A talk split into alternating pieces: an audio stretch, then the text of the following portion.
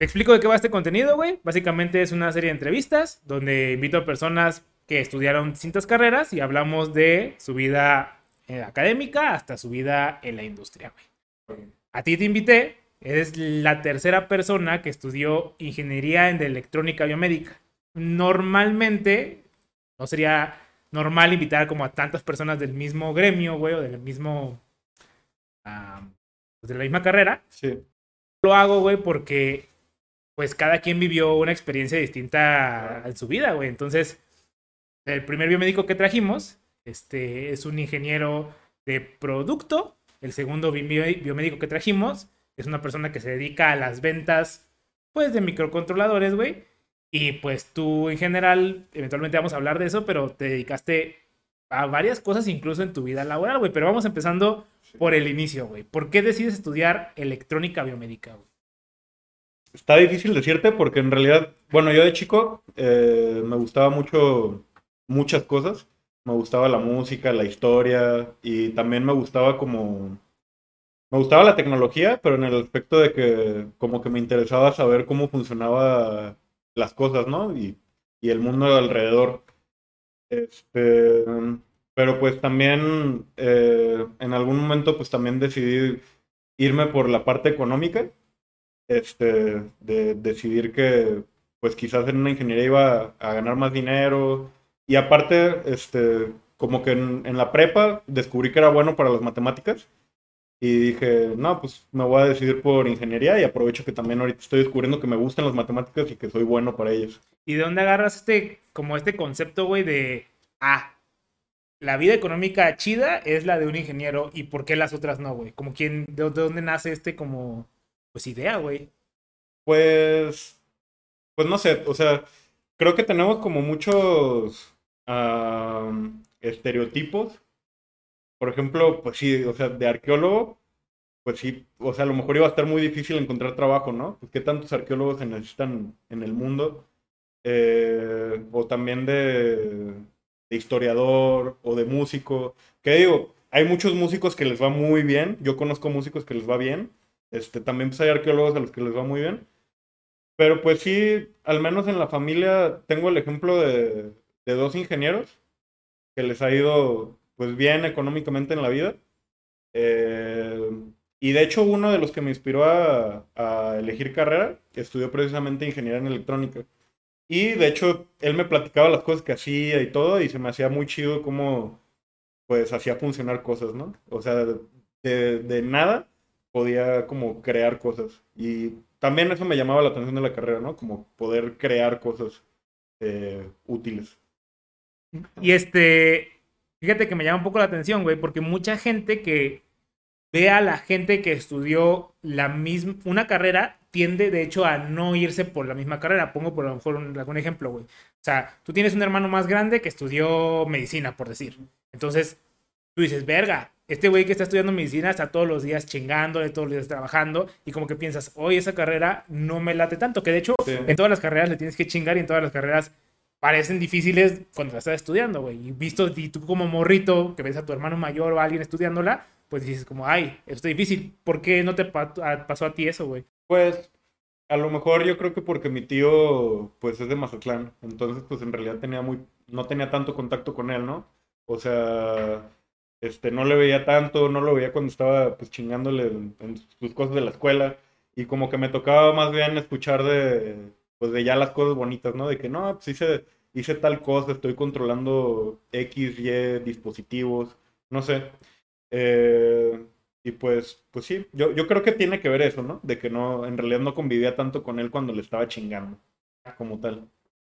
Y entonces en tu abanico, pues te intentas limitar mucho las ingenierías. Pero en ingenierías hay un putero, güey.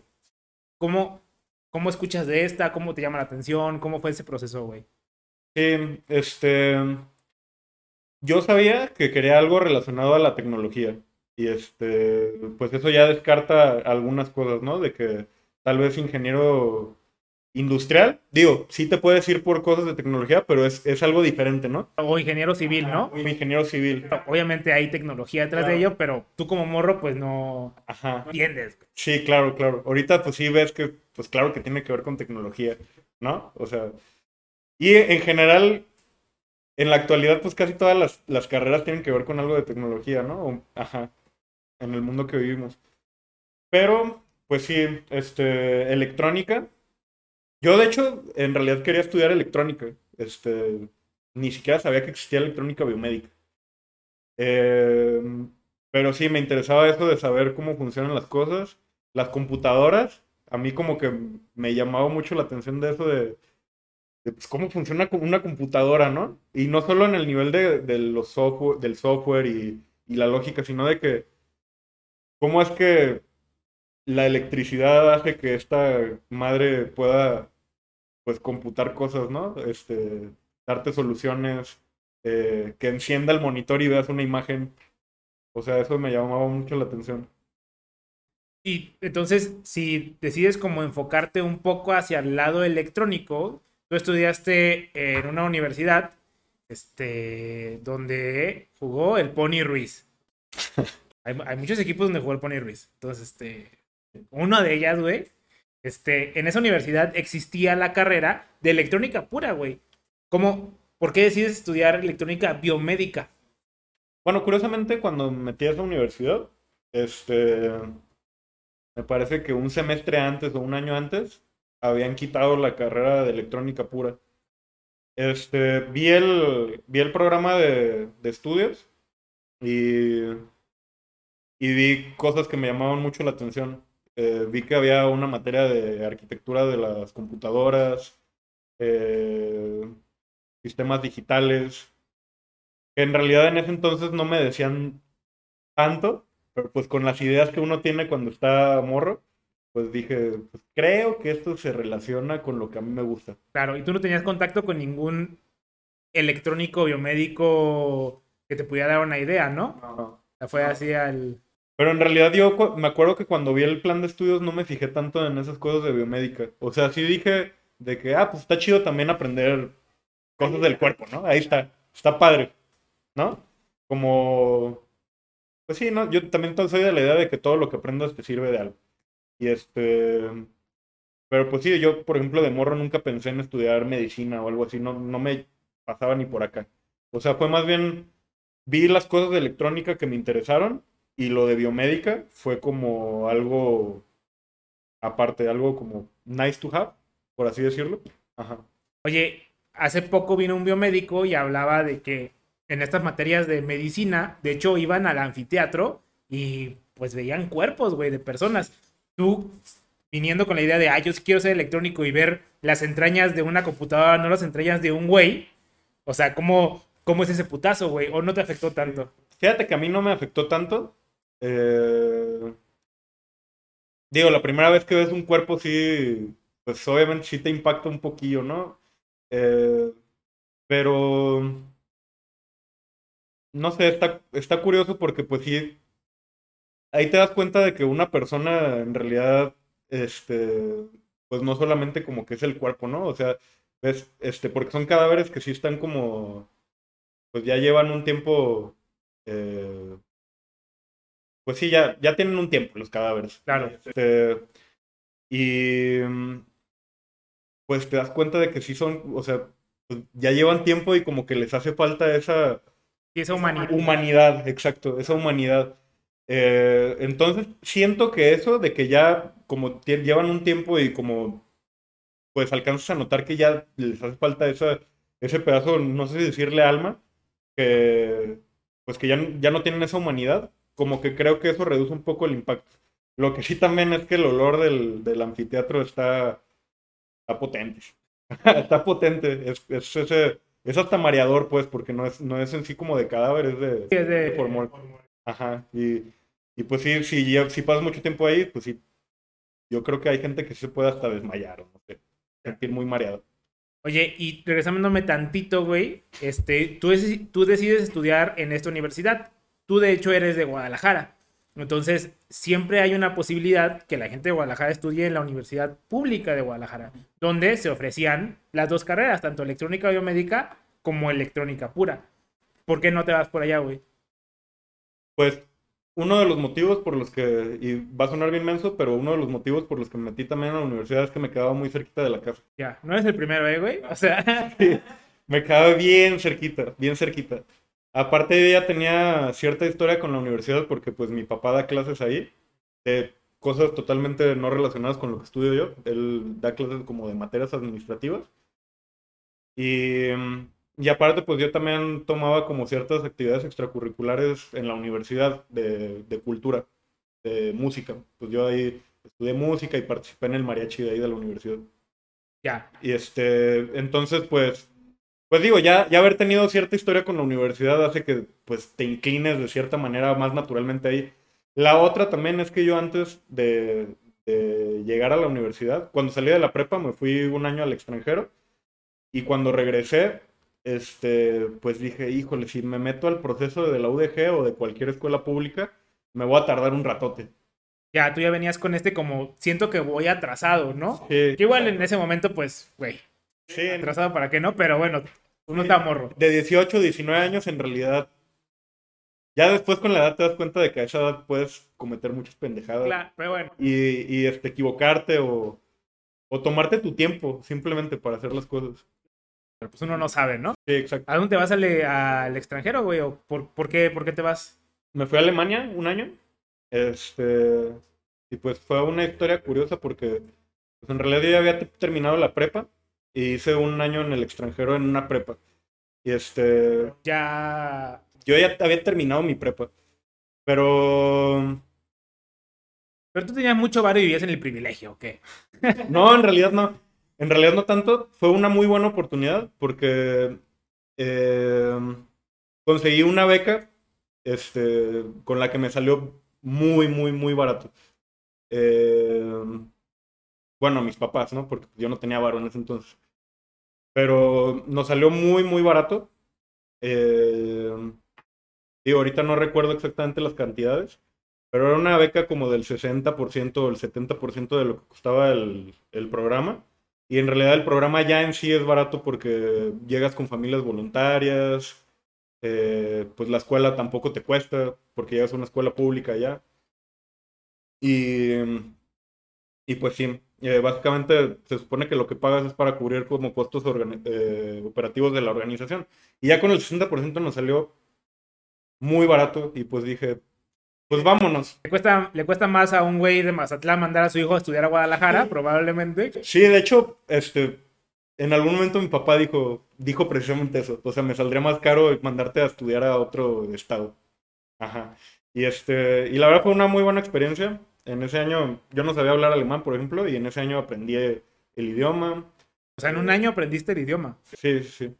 Sí, aprendí alemán. en- digo, no hablo perfectamente, No, bueno, pero pues me, me puedo comunicar bien con la gente. no te mueres. Ajá, recuerdo que, por ejemplo, algo que, de lo que me sentí muy orgulloso es que ya de regreso, cuando me fui al aeropuerto, hice yo todo por mi cuenta, en alemán, este, eh, pues sí, en el avión iba cotorreando con un güey, me acuerdo, eh, en el tren, cuando fui de mi ciudad al aeropuerto, eh, que estaba en otra ciudad, también iba platicando con una señora, y dije, no, pues este, yo creo que este fue como mi examen final, ¿no? O sea, porque ya podía platicar muy bien con la gente en general, conversaciones bien, y aparte, pues digo, pude ir al aeropuerto, pedir informes, y, y no me pasó nada. Llegué a Guadalajara bien.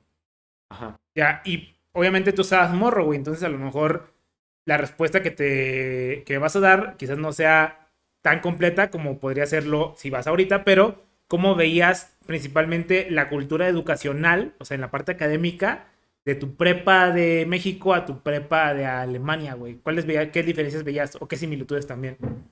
Híjole, es que el, el sistema de educación en Alemania es bien raro para alguien que viene de, pues, de Latinoamérica. Porque tiene. Está como muy segmentado. En el aspecto que los niños, cuando llegan a la primaria allá, llegan a una escuela. Pues sí, es, es como la, la primaria que allá le llaman Grundschule. Y este. Todos los niños van a su primaria y son cinco años. Y en esos cinco años, los niños, desde que son bien morros, desde que tienen seis años, se tienen que poner las pilas, porque depende de cómo les va en la primaria, es a qué escuela pueden ir en la, en la secundaria. Verga. Y este, y hay, creo que eran tres tipos de escuela diferente. Una es la, Híjole, no, no me acuerdo de los nombres, pero hay tres tipos de escuela. Una es la, la chafa. Chafa.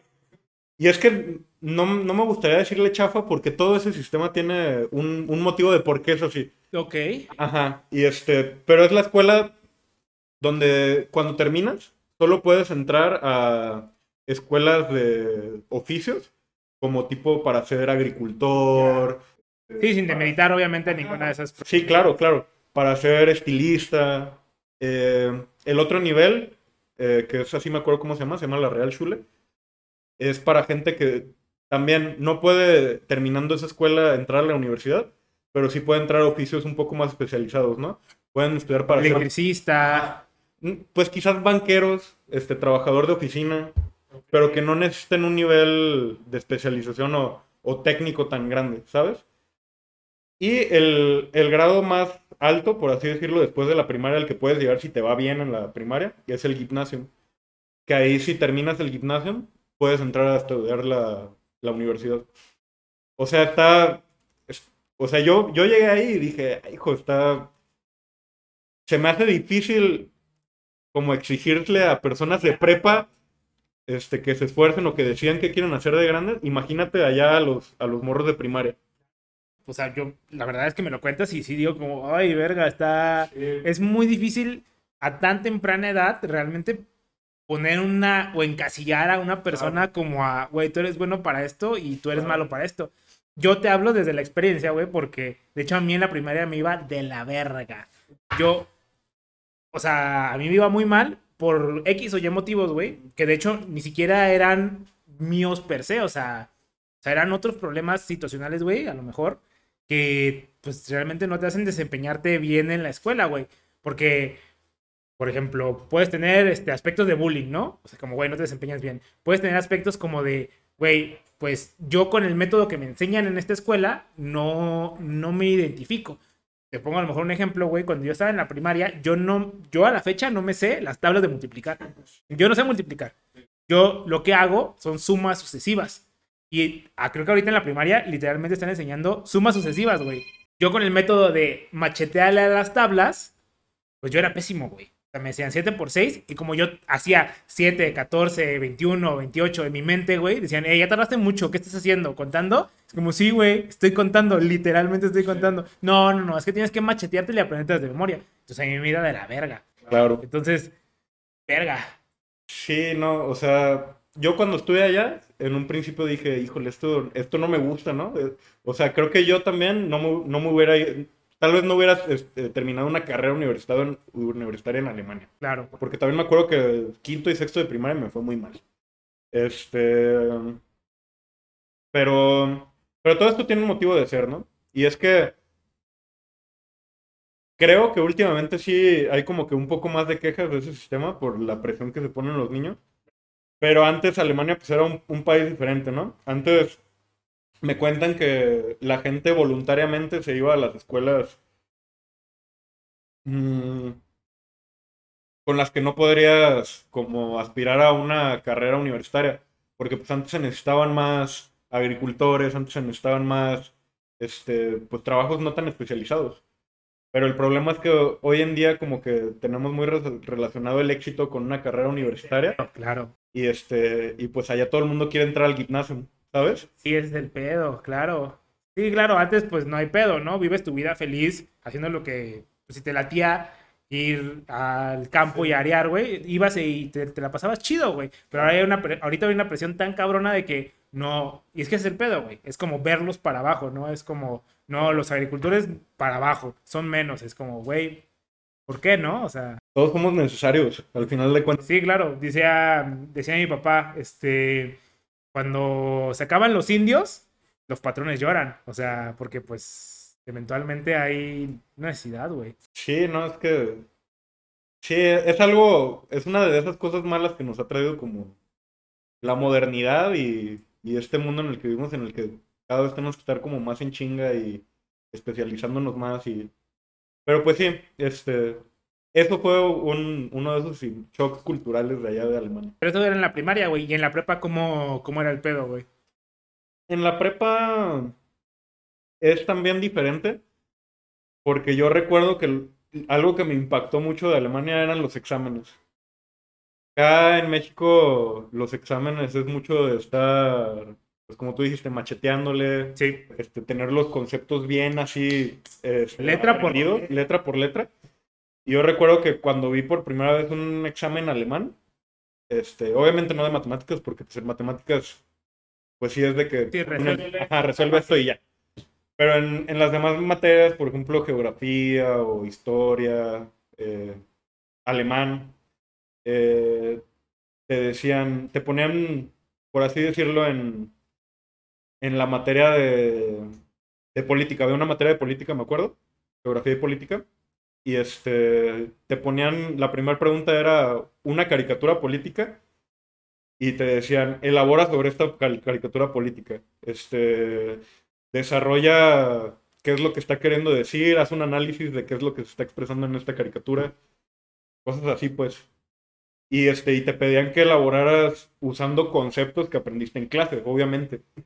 Y este, entonces los exámenes en realidad no era contestar preguntas, sino hacer pequeños ensayos sobre, pues, X o Y cosa, ¿no? Ah, Se me hizo bien interesante, se me hizo muy padre y, y eso sí digo, creo que es algo que deberíamos de adoptar aquí. Sí, claro. Eso, eso sí está chido. Lo, lo otro, Eso está chido. lo otro no está tan chido, pero sí, aprender es que aquí es muy de machetearte las cosas y así es como trasciendes en la vida y es la única manera. No, no, no te ayudan a desarrollar realmente un, una, una manera de pensar en donde construyes cosas. No, Claro. es como me aprendo esto y lo escupo aquí, lo vomito. Claro, y es que también el otro problema es que tú si aprendes conceptos como solo eso, como conceptos, creo que no es muy útil. Y, el, y ese método como alemán, este, te enseñan conceptos, obviamente, pero aparte te... Ellos quieren que puedas como relacionar esos conceptos con el mundo real. Ajá, y como ya aplicarlos un poco.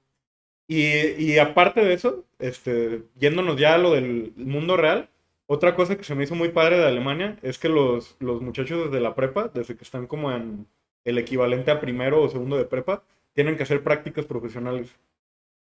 Y este, y ellos, los, los mismos muchachos tienen que ir a buscar trabajo. Y este, yo me acuerdo que amigo, un amigo mío, por ejemplo, y no tiene que ser algo muy especializado, ¿eh? Un amigo mío trabajó en una tienda de música, otro amigo trabajó en un banco, como de, este, en la ventanilla, pues. Y El güey que te da el boletito de voy a cajas y te pica cajas y te da el de cajas. Como, güey, yo puedo hacer eso. No, no, no, son mis prácticas. y te lo da. Chinga tu madre. cosas así, cosas así. O sea, y se me hace muy positivo que todos los muchachos alemanes tienen como una experiencia de, de lo que es el trabajo, sin importar de qué, como de qué clase social vengan.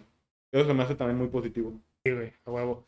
Y retomando un poco con lo de la definición contra la aplicación, güey, a mí me lleva mucho la referencia cuando a alguien le preguntas, ¿qué es este orientado a objetos? Y dicen, no, es que es la, la interpretación del mundo natural. Es como, güey, son atributos y métodos, güey. O sea, nada de pinche definición mega formal. Es como, güey, la, la definición formal está chida, güey. Pero mm, realmente en la vida laboral te sirve poco, ¿no? Claro. Pero ya, güey. Está bien. Y ya, bueno, regresamos a, A México. a México y a la, a la Universidad muy independiente de Guadalajara. Sí. Este. Y entonces, ya estudias electrónica biomédica, que fue, por ejemplo, una idea equívoca que tenías de electrónica biomédica que te diste cuenta en la, en la universidad que no era así. Yo en realidad no tenía tanto esa idea muy arraigada, pero lo de eso de que hacer prótesis, ¿no? Este, pues claro que me pasó por la mente cuando me metí a la carrera, ¿no? Pues a lo mejor y aquí te enseñan a hacer prótesis o a darle mantenimiento a prótesis o no sé. Este, y, y yo, según recuerdo, es un pensamiento bien habitual de todo el mundo que se mete a estudiar electrónica o biomédica. Este, pero pues entras a la carrera y en realidad te das cuenta de que pues sí, es, es algo que se relaciona biomédica con, con la pro- proteica, con, la, con lo de ser prótesis, pero es como que un grado de especialización mucho más grande. Sí, es que realmente quiero pensar que en electrónica biomédica te enseñan electrónica y biomédica. No es hazte electrónico biomédico en un solo cosa. O sea, que de hecho, si lo hicieran así, yo no estaría tan de acuerdo porque estás súper especializando a, en algo a alguien que a lo mejor, pues no. Sí, es algo más como un tema de, de maestría, ¿no? Ajá. Sí, pero sí, mucho, muchos de mis compañeros y yo también en cierto grado pensaba que pues íbamos a ver cosas así como de, de, pues de, este, prótesis. Ah, güey. Y en teoría, pues la universidad te da como un amplio espectro de las cosas que puedes dedicarte, güey. Eventualmente tú le empiezas a agarrar gusto a algo y ya eventualmente te empieza a ir hacia ello. ¿Qué fue eso que te empezó a gustar más, güey? Pues sí, ahora que lo dices, eh, de hecho algo padre de ingeniería en electrónica biomédica es que tienes un rango muy grande de cosas que puedes hacer. Pero ya que vas avanzando en la carrera, como que pues te, hay cosas que te van gustando, ¿no? A mí lo que me gustó mucho fue electrónica, pues electrónica digital. De hecho, recuerdo que la primera materia en la que sí me emocioné mucho y dije, ay, esto, esto me gusta un montón, fue diseño lógico. este, lo de las compuertas lógicas y todo eso.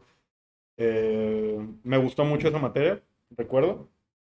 Y a lo largo de la carrera, este, pues me fui yendo por ese camino de la electrónica digital. Sistemas digitales, microcontroladores, DCPs. Este, después, lo que Después de eso, en rango de, gustos, lo que también me gustó, pues era un poco electrónica analógica, pero la verdad era medio malo. No, no, se me daba muy bien, o sea, se me daba lo suficientemente bien para pasar bien las materias y todo, pero no se me daba muy bien. Y lo que menos me gustaba era lo de, lo de biomédica, precisamente. Finalmente, o sea, tú querías electrónica, güey. Claro. O sea, y como que tiene lógica y entra en, el, en el cuadrado bien, güey. Sí, sí. Y es que hay materias que te dan en biomédica que por ejemplo, normatividad hospitalaria. Todos los biomédicos que vienen hablan de esa materia, güey. No, sé, no sé por qué, si la odian o, la, o qué pedo. Nos dejó traumaditos. o sea, estuvo interesante porque nos tocó ir a un hospital y revisar, este, como las instalaciones y ver como de en qué podríamos mejorar para estar en, norma, este, cosas así. Estaba padre. O sea, sí, sí está interesante, pero pues no es lo mío, ¿sabes? No es lo mío. Y hay, y hay gente a la que le gusta mucho eso. O sea, yo, yo tengo amigos biomédicos que pues sí se dedican más a esa parte clínica y hospitalaria. Sí, de hecho, eventualmente la idea es que electrónica biomédica es una carrera que se va a repetir mucho. Así que tengan paciencia. Pero eventualmente vamos a invitar a otro biomédico que sí sea, pues, biomédico de verdad, pues no los electrónicos biomédicos que hemos traído, que en general son, pues, ingenieros de otras cosas, ¿no? Sí, sí, sí. Va, güey. Entonces, ya en la universidad te empieza a later este mundo como digital. ¿Cómo te empiezas a meter ya en la industria, en ese mundo digital, güey? Porque yo, que, bueno, yo considero que es lo más importante. O sea, cómo brincas de la academia a la industria, porque es una barrera dura a veces. Sí, sí. Este, pues yo entré a, a la industria a través de mis prácticas profesionales. Este, y pues tuve la fortuna de que, eh, pues digo, eh, me recomendó un maestro a, una empresa eh, que hace semiconductores y, y, es una empresa que hace, pues precisamente microcontroladores. Yo entré ahí a trabajar de medio tiempo como becario este, y estuvo muy curioso porque mi profe me recomendó por por un proyecto e-, extra que salió y que, y que sí salió. Y el detalle es que es una empresa que hace microcontroladores. La posición era para un equipo de, pues de aplicaciones para microcontroladores automotrices. Y yo todavía no había llevado la materia de, de microcontroladores. Y este... Pero pues yo dije, pues vamos a la entrevista, ¿no? Ah, claro. Aparte, justamente hemos dicho, no sé si en la serie de entrevistas o en algún otro video, que, güey, la manera de sobresalir por sobre tu competencia es haciendo proyectos que, que no sean ecuánimes para todos. O sea, que ti te piden, haz X cosa.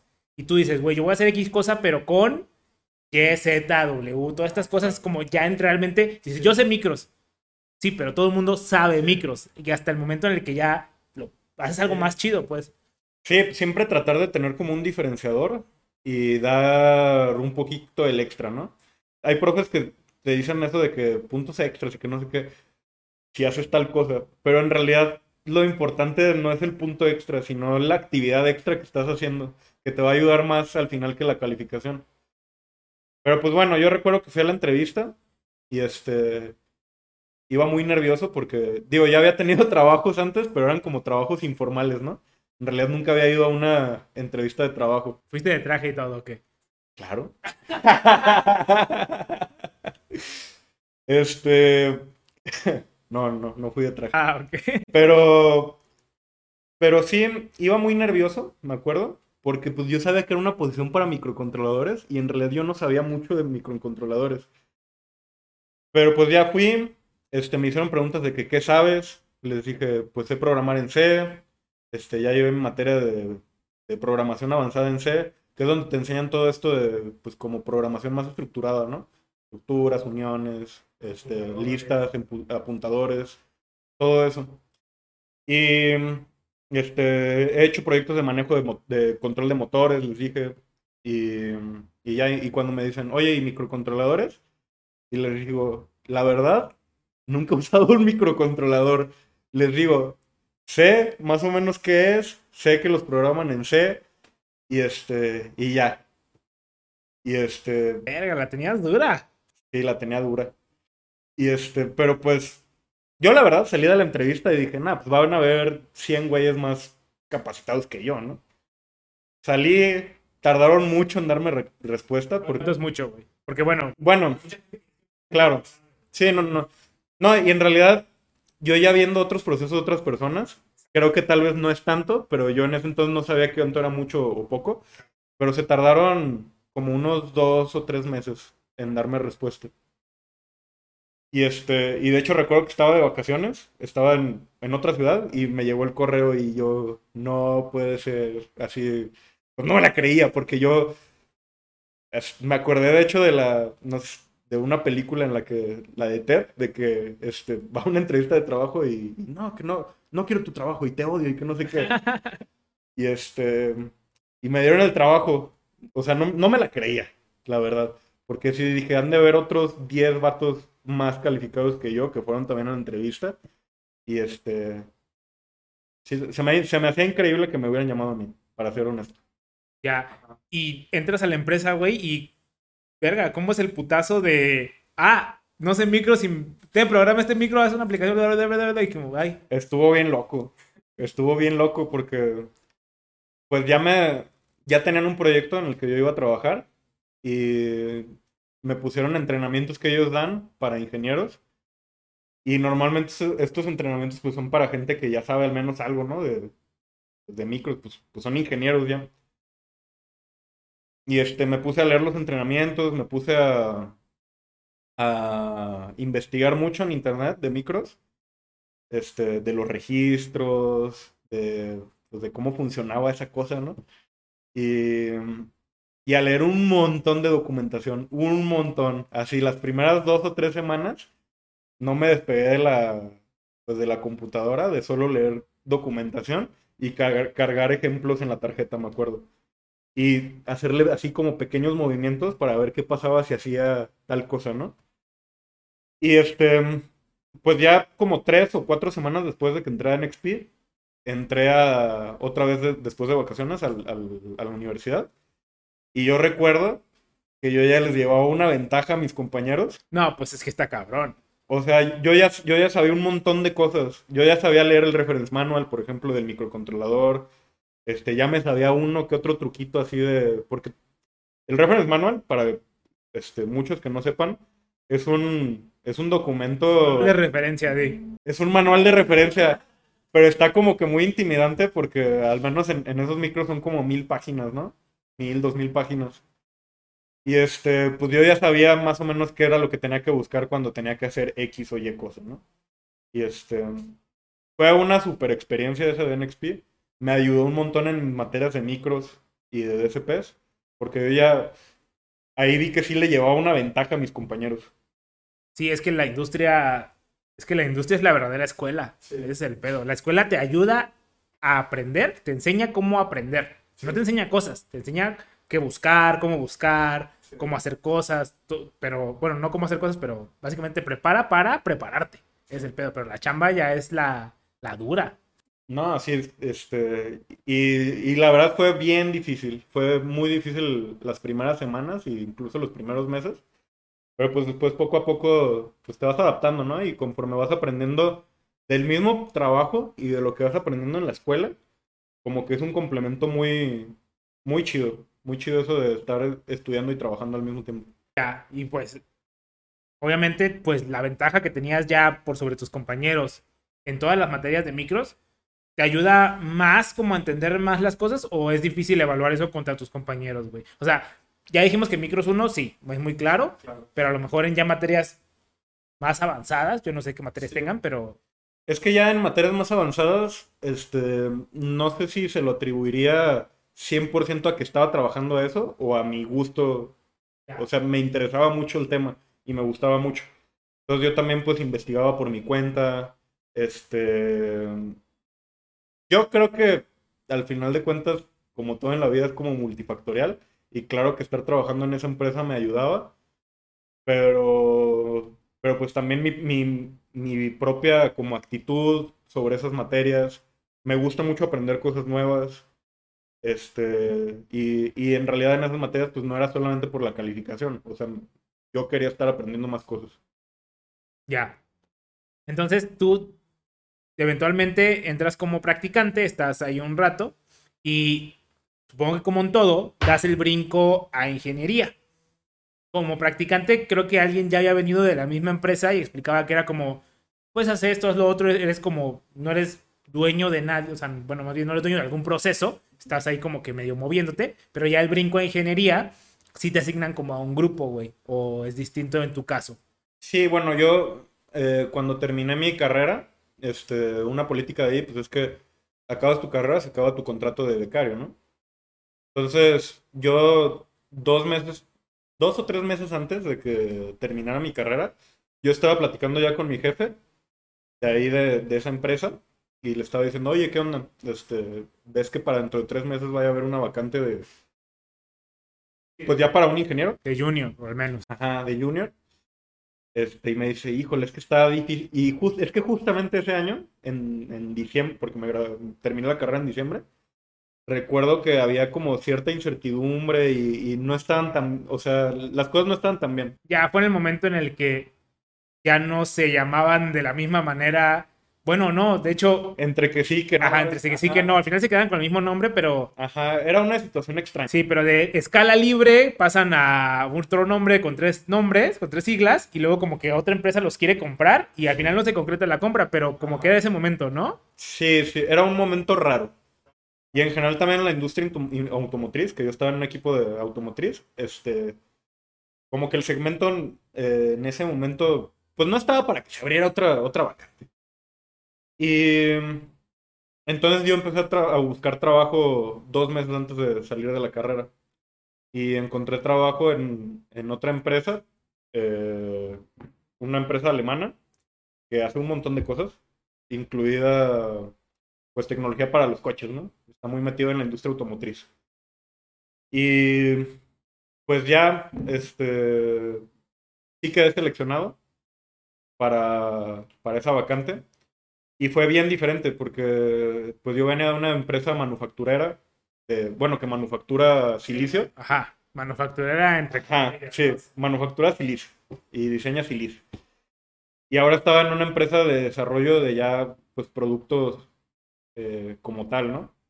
Productos que ya van en tu carro eh, como soluciones finales, por así decirlo. Sí, porque bueno, tengo entendido que en esta empresa de semiconductores en la que estabas antes, en realidad, como venden el silicio, lo que hacen son como demos para que las empresas grandes sí compren el producto, pero realmente la demo no, pues no va a nadie. Es como, mira, se puede hacer esto. ¡Ay, qué chido!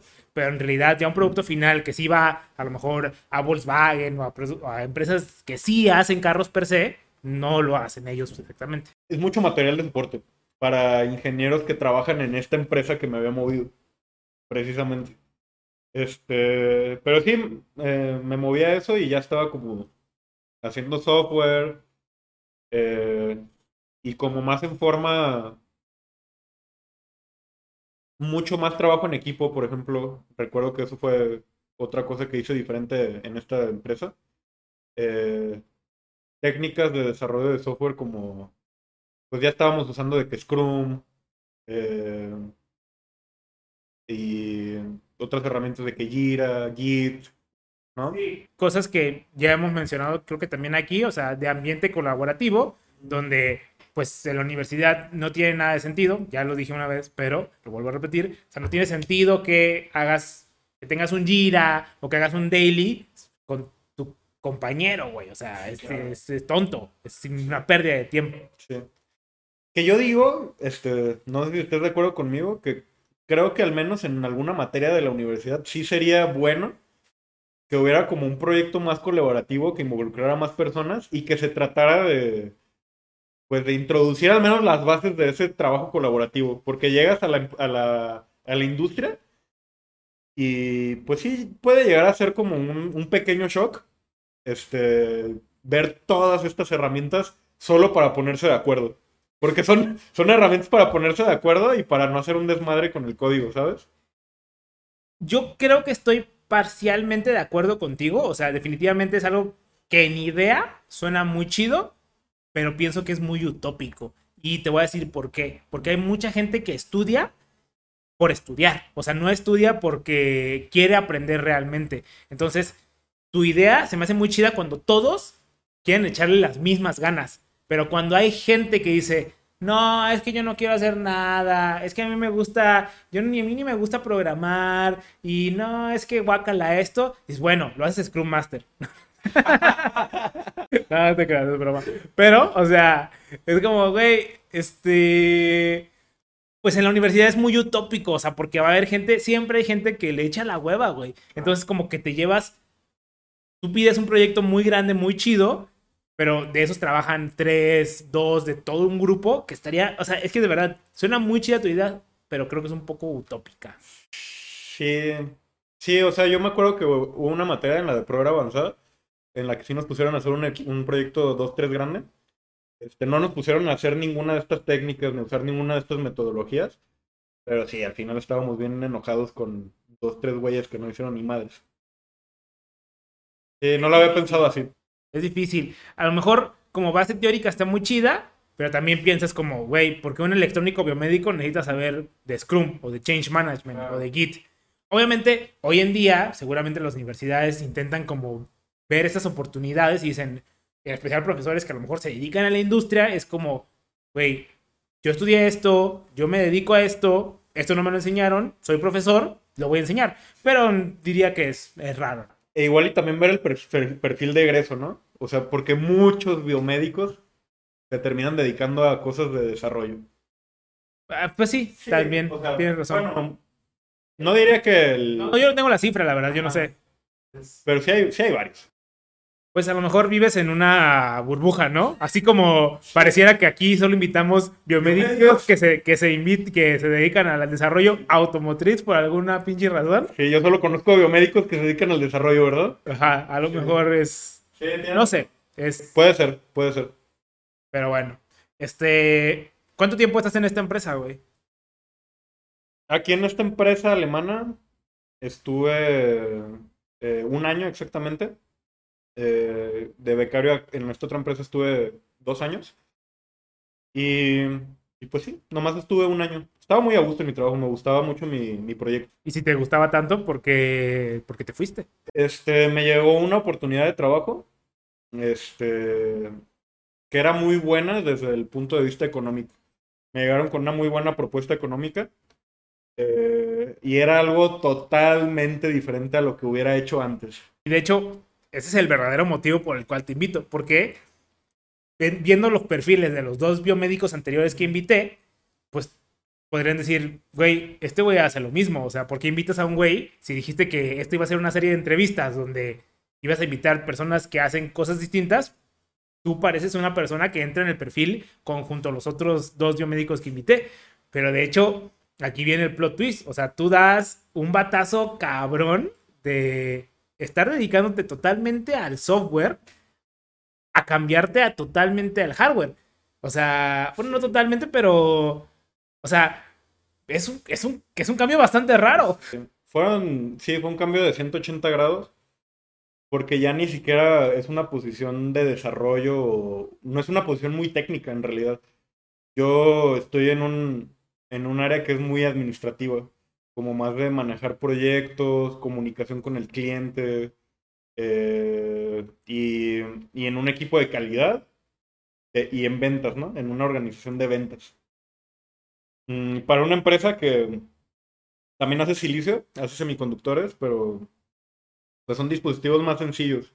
Son diodos y transistores y algunos circuitos integrados este, lógicos muy sencillos. Em, multiplexores, esto. Cosas sencillas. el típico vas y compras tu TTL o. Ah, sí, sí. Y este. Y pues sí, eh, en realidad el. Yo estaba bien, eh, como lo digo ahorita, estaba muy a gusto en la otra empresa donde trabajaba, en esta empresa alemana donde hacía software. Eh, me gustaba mucho el trabajo que hacía, era software, eh, sistemas digitales, lo que me gustaba desde que estaba en la carrera. Pero me llegó esta oportunidad que... Pues el billete. El billete. El billete mueve. El billete mueve. Y pues la verdad, lo pensé mucho y al final dije, ¿qué tiene? O sea, tengo 23 años. Y me cambio de trabajo, este, por una buena razón, que pues este, mucha gente te dice que pues, no hagas las cosas por el dinero y que no sé qué, pero pues, en realidad es un, es un motivo importante también que debes de considerar. Si voy ahí, me doy cuenta que en realidad este trabajo es algo que no me mueve, pues no pasa nada, tengo 23 años. O sea, puedo estar ahí uno o dos años y en realidad no es tan trascendental, ¿sabes? Ese fue como el... Lo que te movió en ese momento. Sí, sí, dije, soy joven, me puedo equivocar, no pasa nada, me están ofreciendo un muy buen incremento salarial, va.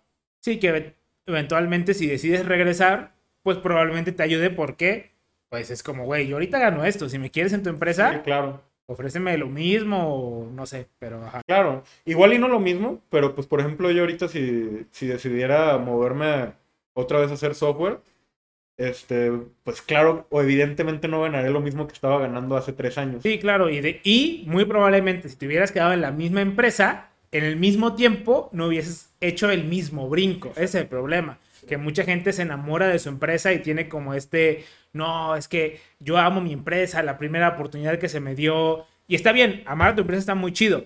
Pero si lo que tú, si lo que tú quieres es varo, esa no es la manera de, de, de sobresalir en el varo. O sea, si te late tu empresa está bien, pero si tú lo que quieres es varo, echándole ganas, más ganas a tu empresa, no es la manera de ganar varo. La manera de ganar varo es brincando de empresa. Sí. Digo, también es un, sí se puede en la misma empresa, pero es un camino bien lento y muy, o sea, puede llegar a ser frustrante. La forma más fácil y más rápida es cambiándote de empresa. Sí, y mucha gente de la vieja escuela te va a decir, no, es que el amor a la camiseta y es como, pues sí, güey, o sea, tú viviste con el amor a la camiseta todos estos años, pero estamos viviendo una generación en donde el amor a la camiseta no es recíproco. O sea, yo le echo un chingo de ganas y me desvivo por mi empresa, pero el día en que mi empresa diga, mm, bajaron las ventas, a correr a todos a su puta madre. Ahí es donde, ah, ya, oye, ya no es mutuo este pedo, güey. no, y a mí se me hace peor porque hay empresas que motivan un montón ese como amor a la, a la, a la camiseta. Y empresas, empresas muy modernas, ¿no? Que usan como que estas nuevas técnicas de management para que estés bien a gusto en tu empresa, bien, bien a gusto, lo cual está chido, qué bueno que estés a gusto en tu empresa y que tengas muchas facilidades, que tengas hasta un gimnasio ahí dentro de tu, de tu oficina. O sea, está, está toda madre, pero pues en realidad es como para que tú tengas ese, amor incondicional por, por la empresa, pero en realidad yo, yo creo que al final de cuentas tienes que, ver que la relación entre tu empresa y tú es laboral. O sea, no les, no les estás haciendo un favor a ellos y ellos no te están haciendo un favor a ti. ¿Sabes? Sí, claro. aparte también hay muchas empresas que usan esta técnica como de voy a hacer que mi empleado sea muy feliz en la empresa para que esté mucho tiempo aquí. O sea, de que ah, les damos desayuno, comida, cena, les damos chelas, les damos puffs, Xbox, y es como, sí, todas, todas esas prestaciones están chidas, güey. Pero hay que ver también y entender que lo que quiere es que la empresa diga, güey, en mi casa no tengo tele, pero la empresa sí hay. Voy a la empresa a las 7 de la mañana para ver ventaneando y venga la alegría, güey. Y el Capi Pérez haciendo... Eh, eh, eh". O sea, y eventualmente es como, güey, estás ahí un ratote y te vas a las 8 de la noche porque estás muy a gusto y en intermedios, este, chambeando. O sea, al finalmente las empresas saben, o sea, no, no, no son tontas y hacen estas técnicas justamente para, para eso, para mantenerte ahí. Y finalmente todo es lo que tú quieres hacer. O sea, si a ti te late, güey, me maman los pubs y los Xboxes, dale, güey, quédate en esa empresa. A mí, me mama, a mí me mama ganar un chingo de varo, brinca un chingo de empresas. O sea, a mí me mama X, güey, programar en este lenguaje de programación que solo se usa en esta empresa, quédate en esa empresa, o sea, está chido, o sea, finalmente, pero piensa que la empresa es este ente que realmente, así que digas, ay, qué preocupado por ti, no. No, no, no. Esas empresas que que también se preocupan mucho por esa imagen y todo eso, pues al final también cuando les va bien, pues, claro que van a correr gente. Sí, totalmente. Oye, y entonces, este, ¿cómo te sientes en este cambio de hacer el software a hacer, pues, cosas administrativas, güey? Sí, este, pues digo, detallando un poco más lo que hago, pues es mucha comunicación con los clientes, este, tengo que eh, checar los cambios de manufactura que se hacen en, la, en nuestros productos, en el silicio y en el empaquetado, comunicarlos con el cliente y todo eso. Y este, pues es mucho estar hablando, estar checando bien que se hagan bien las cosas. Y um, no me siento así que digas, eh, híjole, qué horrible este trabajo, porque pues digo, al final de cuentas me están pagando y me están pagando bien.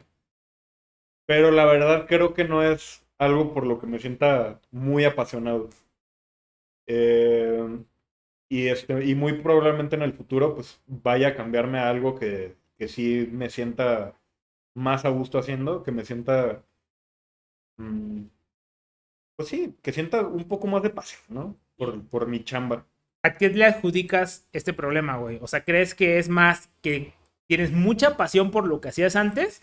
¿O crees que lo que estás haciendo ahorita no te llena lo suficiente. O sea, porque están estos dos como, como aspectos, ¿no?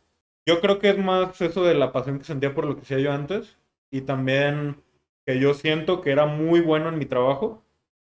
Y como que tengo esa espinita aquí en la cabeza de que como que estoy desperdiciando como mi, mi talento, ¿sabes? O sea, siento que podría darle más valor a, a mi trabajo haciendo lo que hacía antes. Y al final de cuentas es algo muy, que yo creo que es muy importante también, que sientas que lo que haces es como quizás trascendental o que, o que te sientes que eres muy útil. Eh, es lo que algunos llaman como salario emocional.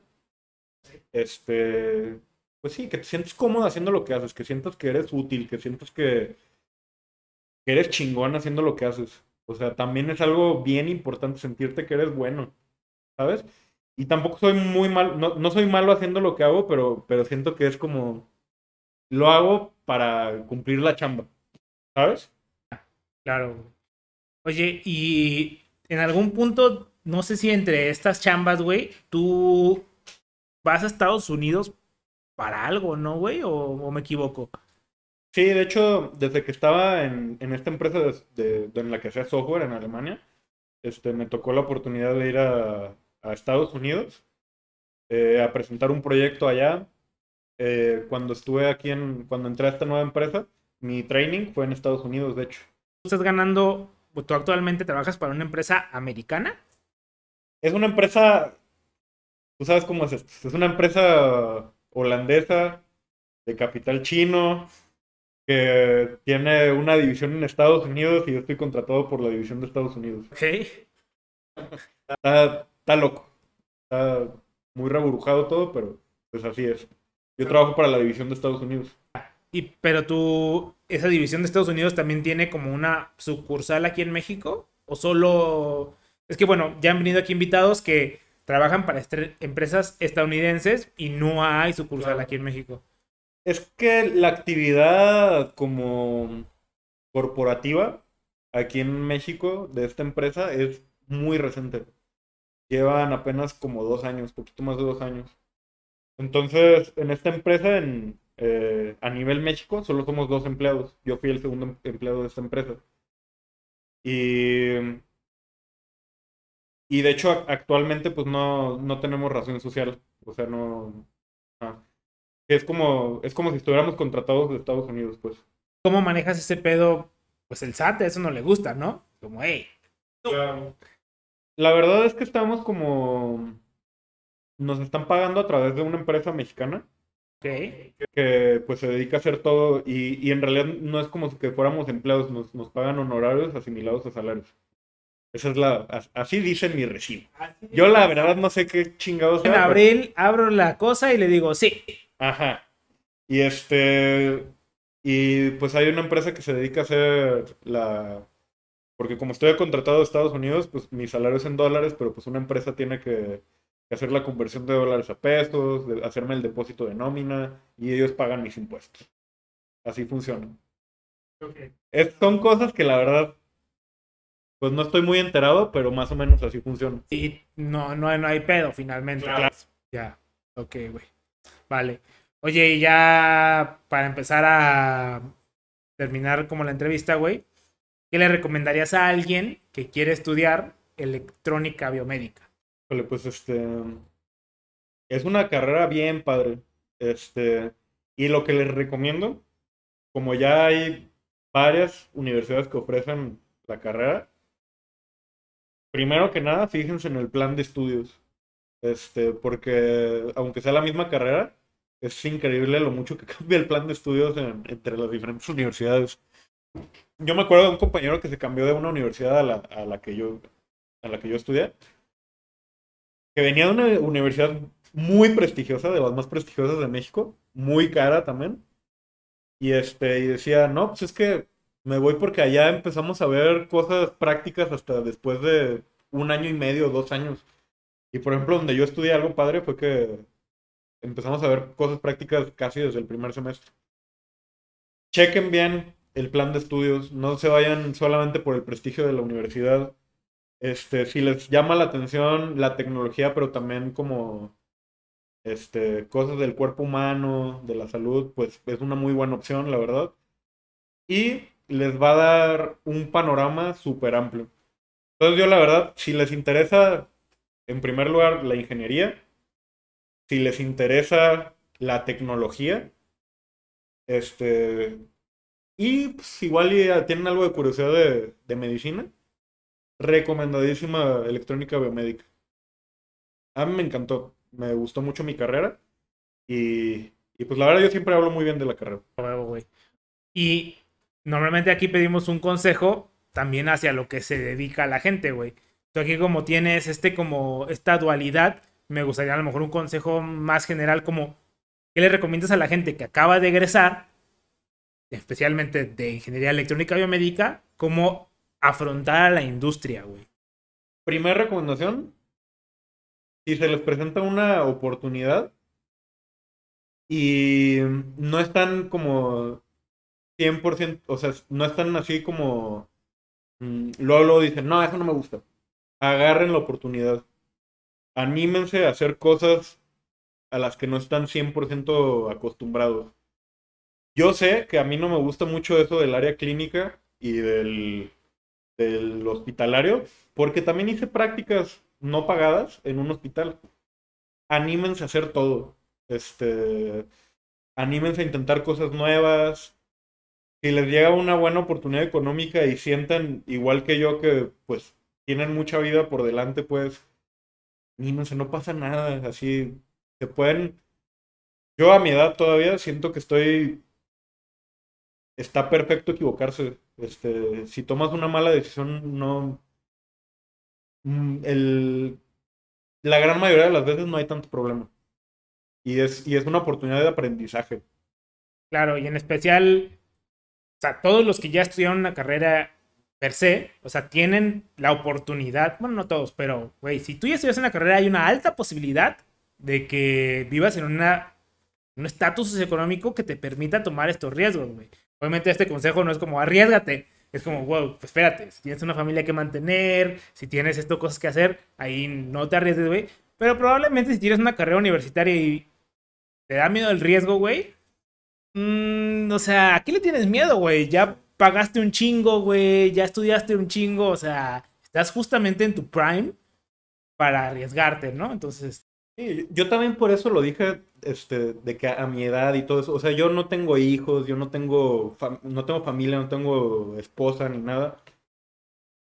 Estoy en la mera época en la que me puedo equivocar. Claro, siempre y cuando no tengas este, estas responsabilidades. Urgencias económicas. Sí, claro, o sea, tampoco les digo que Sí, claro, métele todo el Cruz Azul. Una vez cada 50 años funciona. Pero así, güey. A huevo, güey. Y no sé si te gustaría agregar algo más, güey. Pues. Pues nomás. Eh, a los que vean esto. Mmm, suena medio menso, pero échenle ganas, den el extra, den ese tantitito más. Lo que les dije, si hay profes que hacen eso de dar puntos extras. A huevo, los puntos extras te sirven en el momento, pero en realidad ese extra te va a servir un montón después. Este. Y aprendan todo lo que puedan. Este. Aprender cosas es muy positivo. Nunca sabes cuándo te va a servir un conocimiento. Y la otra también es que cuando, cuando empiecen su vida laboral, no se dediquen solamente a su trabajo. Encuentren algo que les guste hacer y también dedíquense a eso. Y esos son los consejos que les puedo dar. Da huevo, güey. pues, muchas gracias, güey. No, gracias a ti.